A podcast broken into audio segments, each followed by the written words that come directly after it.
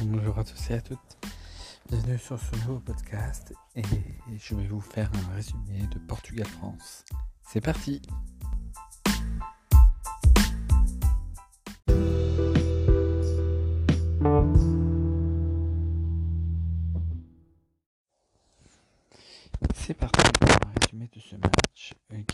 vraiment fait frissonner durant tout le, toute la rencontre. Il sera fini sur un score nul et vierge de 2-2 euh, entre le Portugal et la France. But de Cristiano Ronaldo deux fois sur penalty à la 31e et à la 60e. Benzema marquera à la 46e et 44 secondes de la première période sur penalty. Et fait assez amusant, il marquera aussi en deuxième période à la 46e minute et 44 secondes. C'est parti pour le résumé. En première période, les deux équipes se sont vraiment cherchées et ont essayé de donner le tempo. Les Portugais étaient prévenus et l'entraîneur l'avait dit avant la rencontre. Il faudrait qu'ils mettent plus d'intensité que ce qu'ils ont montré, notamment sur le match contre l'Allemagne. Cela s'est vu et ils ont essayé vraiment de mettre le tempo, de dominer le milieu de terrain. Ce qu'ils ont quand même globalement fait, avec notamment un Renato Sanchez des grands soirs, et mettre un peu de vitesse. Et on a pu voir que notamment sur les côtés, euh, les Français ont eu un peu plus de mal, notamment euh, Nelson Semedo qui a vraiment bien gêné Mbappé sur son côté, qui a vraiment fait les courses nécessaires pour essayer de le bloquer. Et c'est vrai que Mbappé sur ce match-là, on l'aura très peu vu. Donc les Portugais de leur côté ont vraiment fait ce qu'il fallait pour essayer de contenir ces Français et cela s'est vu. Et de l'autre côté, les Français, durant toute la rencontre, donc déjà, avant toute chose, on a la délivrance de Benzema sur 7 euros qui marque enfin ses deux premiers buts. Et je pense que ça va le maintenant toute la, pression qu'on avait parlé dans le podcast précédent contre lors du résumé du match France-Hongrie. Eh ben ça s'est vu, il s'est débloqué et, euh, maintenant je pense qu'on va voir le Benzema euh, libéré et qui va pouvoir mettre plus de pression sur le, le, but adverse et il aura moins de pression pour essayer de cadrer ses frappes. Donc j'ai hâte de voir ce que ça va donner. Mais globalement, sinon sur la rencontre, la France, euh, ça a un peu cafouillé, j'ai trouvé. Après, vous pourrez euh, le dire en commentaire et venir pourquoi pas sur Instagram euh, en parler ou même sur euh, YouTube.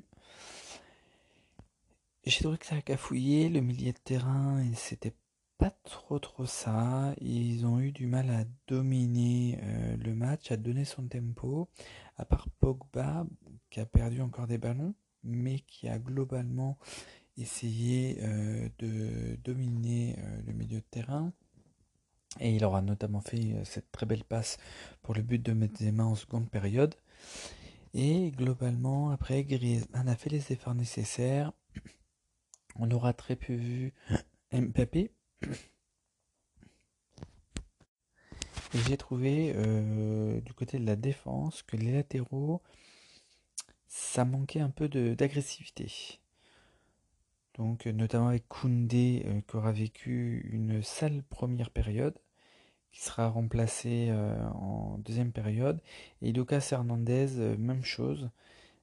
Qui va être remplacé en deuxième période par Digne et Digne va faire 20 minutes sur le terrain avant d'être remplacé euh, par et Rabiot on aura vu qu'il aura euh, globalement fait l'affaire pendant 20 minutes, il aura tenu son rôle et il n'aura pas demandé à, ne, à rentrer au milieu de terrain comme ce qu'il avait fait auparavant avec l'équipe de France. Là il n'a rien dit, il n'a pas rechigné, il a fait les efforts nécessaires et bah, quand il est dans cet état d'esprit-là et qui fait les efforts euh, pour l'équipe, eh ben, c'est un joueur de très grande classe.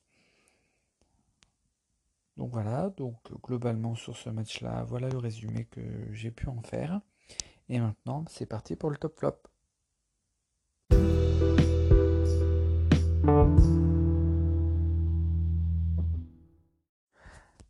C'est parti pour les top flops. Donc on va commencer avec les tops. Du côté des tops, je vais mettre Renato Sanchez, qui a vraiment, vraiment apporté toute sa classe au milieu de terrain.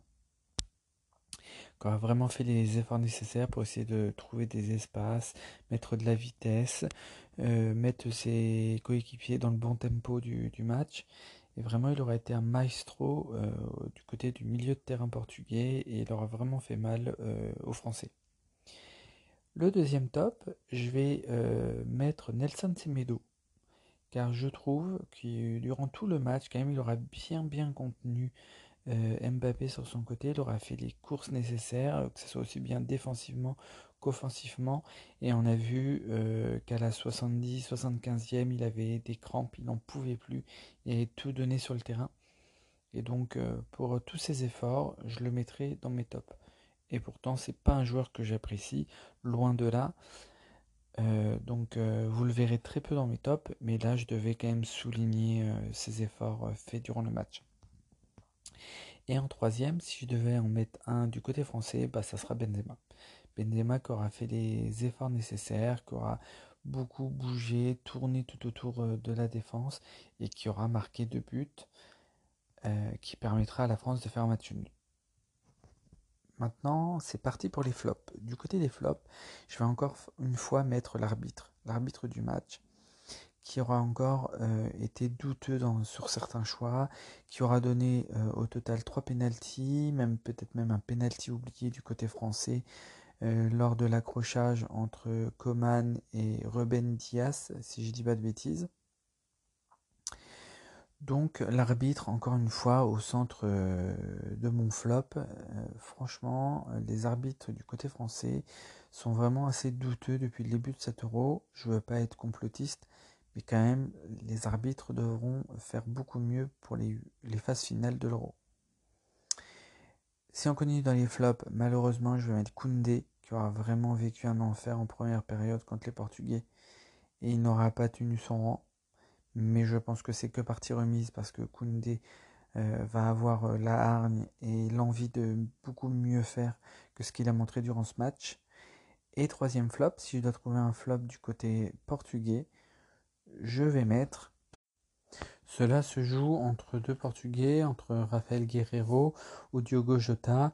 Et si je dois choisir, je pense que je vais choisir euh, Diogo Jota, qui malgré une saison satisfaisante à Liverpool, malgré sa blessure et tout, n'aura pas apporté euh, le surnombre nécessaire en attaque. Donc je pense que pour lui c'est un match à oublier et euh, bien revenir pour le match en huitième de finale contre la Belgique.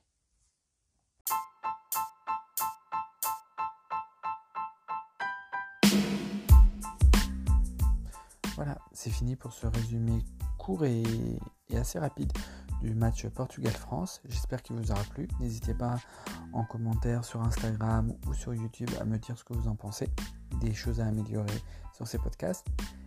Et moi, je vous dis à très vite pour un prochain épisode.